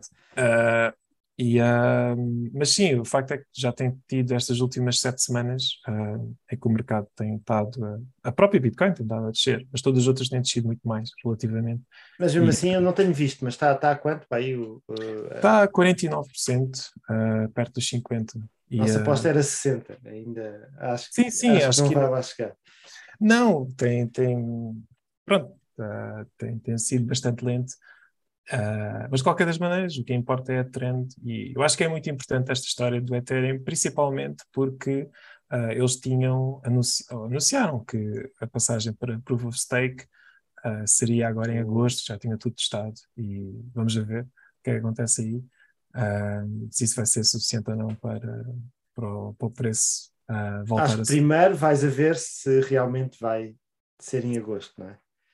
Ah, Exato, eu, eu acho que é possível que não seja, ah, mas isso também, se não for, acho que é verdade que eles já adiaram isto tanta vez, mas não sei, esta vez ah, pode ser que seja igual, tipo, volta a adiar e o pessoal não, não, não se importa com isso, mas ah, eu levo-me a crer que, que já não há tanta paciência como havia para, para estas questões. Ah, Mas o referentes- problema do Ethereum tem sido os macacos, e os macacos andam a ser roubados à força toda. Também houve essa notícia e também dos macacos terem sido hackados também, portanto a tal cena que era descentralizada ah, foi hackada e, ah, e montes de valor foi roubado, pronto, o DeFi, portanto todas estas narrativas que foram construídas no início desta bull run e que, confesso, também ajudaram a Bitcoin a subir, o valor que subiu, todas essas narrativas já estão a implodir atualmente e, ahm, e sim, está tudo a descer, inclusive o mercado de ações, portanto está tudo a ser negativo, mas ah, como esse gráfico mostra da Bitcoin Dominance e o par do Ethereum sobre o BTC, ah, todas as outras estão a descer muito mais. E, ahm, e não era, isto não me surpreende porque mais ou menos foi isto que aconteceu também da, da última vez. Ahm, claro Sim, a Bitcoin parece e o Cardano. parece que têm sido das menos más. Também O maus, também, Cardano maus, também mas menos maus. também o Cardano também desceu bastante, acho eu, face a, face a Bitcoin. Mas, mas pronto, nada, nenhuma delas está no all-time high ah, face, a, face a Bitcoin, quando medidas em Bitcoin. Ah, mas pronto, era só para, não, para dar aqui um pouco mais de contexto à, à minha decisão. Yeah, Ok. o- e o que é que achaste da minha? Sem comentários. Ah, o da, da tua decisão de investir na Tesla. Sim, eu acho Da que o Tesla? Não foi a Tesla. Ah, Tesla, da TAI, da TAI. Tu falaste da Tesla e falaste do Stock, stock Split. Eu acho Sim, que estava estava indeciso. Se eu pudesse dar metade metade esta semana, dava, dava metade Uhum. para a Tesla, metade para a Itai. eu, pá, não sei, o ITAI não conheço bem a parte, lá está, fundamental do negócio. Eu conheço o objetivo, não, não sei se eles têm um nível, um nível de dívida grande, se não, se, ah, se o negócio em si tem estado a aumentar. Pronto, não, não tenho acompanhado ah, tanto. Mas sei que a Tilray, que eu, que eu foi a sugestão da, da semana passada, este- esta semana também houve uma grande sobe, portanto, desceu a um valor muito baixo. Até pensei em sugeri-lo outra vez, mas ah, também por não fazer. Mas, mas lá está, sim. não, acho que eu concordo contigo com a, narrativa, aquela tal coisa que acho que nos diferencia, que não se, não se consegue medir. ah, mas referente ao, ao negócio em si da Aitai, o que é que, porque é que é uma melhor aposta? Ah, yeah. É uma empresa mais pequena, é o, eh, 188 milhões de market cap contra 1,6 bilhões da, da Tilray. Um, E a Itai é mais focada em lojas de retalho e subscrições e produtos e vender produtos, e a Tilray é mais mesmo a produzir. Um, acho que é mais essa a diferença. E depois o que faz com que já tenhas um, um price to sales de 0.8 na, na iTide e estou aqui a ver no T-Rate de 2.6. Um, ou seja, têm características diferentes, mas acho que se- as duas vão ser afetadas pelo, pela macro deste mercado em particular. Não é? Se um Uhum. subir, vão haver mais investidores e os ETFs que investem no setor global que fazem aquilo que tu não gostas. eh, A Tilray é canadiana, portanto estou a diversificar também.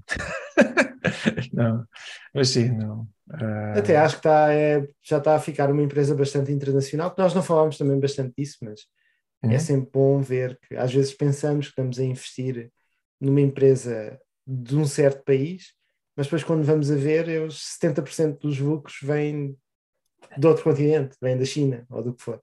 E Exato. nesses casos, estamos a apostar na China. se, Uhum. se acontecer. E a Tilray acho que por acaso está bastante globalizada também. E até tem coisas em Portugal, como referiste, não é? Sim, sim, é uma das coisas que eu, que eu queria investir era tipo um bocado ah, tentar olhar para o biggest player e, e apostar nesse ah, e achar que o modo que eles vão ter de, das cenas de, de licenças e dinheiro para, para, para as obter e yeah, é um bocado é a mesma coisa que tu pensares no retalho normal, né? Tipo, dizes, pá, será que porque é que só há tipo o Pingo Doce, o Continente e yeah, porque é que não há 300 outros? Um, eu acho que tem, tem a ver um bocado com os custos operacionais. Exato. Mas, mas pronto, não, yeah, não, não sei eh, mais sobre, sobre a Itai neste sentido, para além daquilo que tens dito, e acho que pode ser, se tiver sucesso, acredito que o retorno seja bem maior que o da Tilray. Eles estão a crescer bastante, eles têm dívida, como tu estavas a perguntar da dívida, eles têm bastante dívida e estão a fazer bastante issuing de ações, que não é sempre bom, não é? Por isso é que as ações não têm, não têm subido muito, Uhum. mas todos os dias, eh, quase todas as semanas, eu tenho notificações de, de quando há alguma coisa importante das ações que eu, que eu sigo. E todas as semanas eles abrem lojas novas. Abrimos uma loja nova, abrimos uma outra. É basicamente um retalho que está a tentar crescer bastante, a um nível bastante elevado. Uhum. Um, e parece de uma forma sustentável, mas isso vamos a ver. Pois é isso, é essa parte é que. Mas sim, acho que faz sentido. Ok. Então Vá, ficamos para aqui por esta semana. Para a semana a mais. Acho eu. Até para a semana, pessoal. Pois, Ah, tchau. vá, tchau.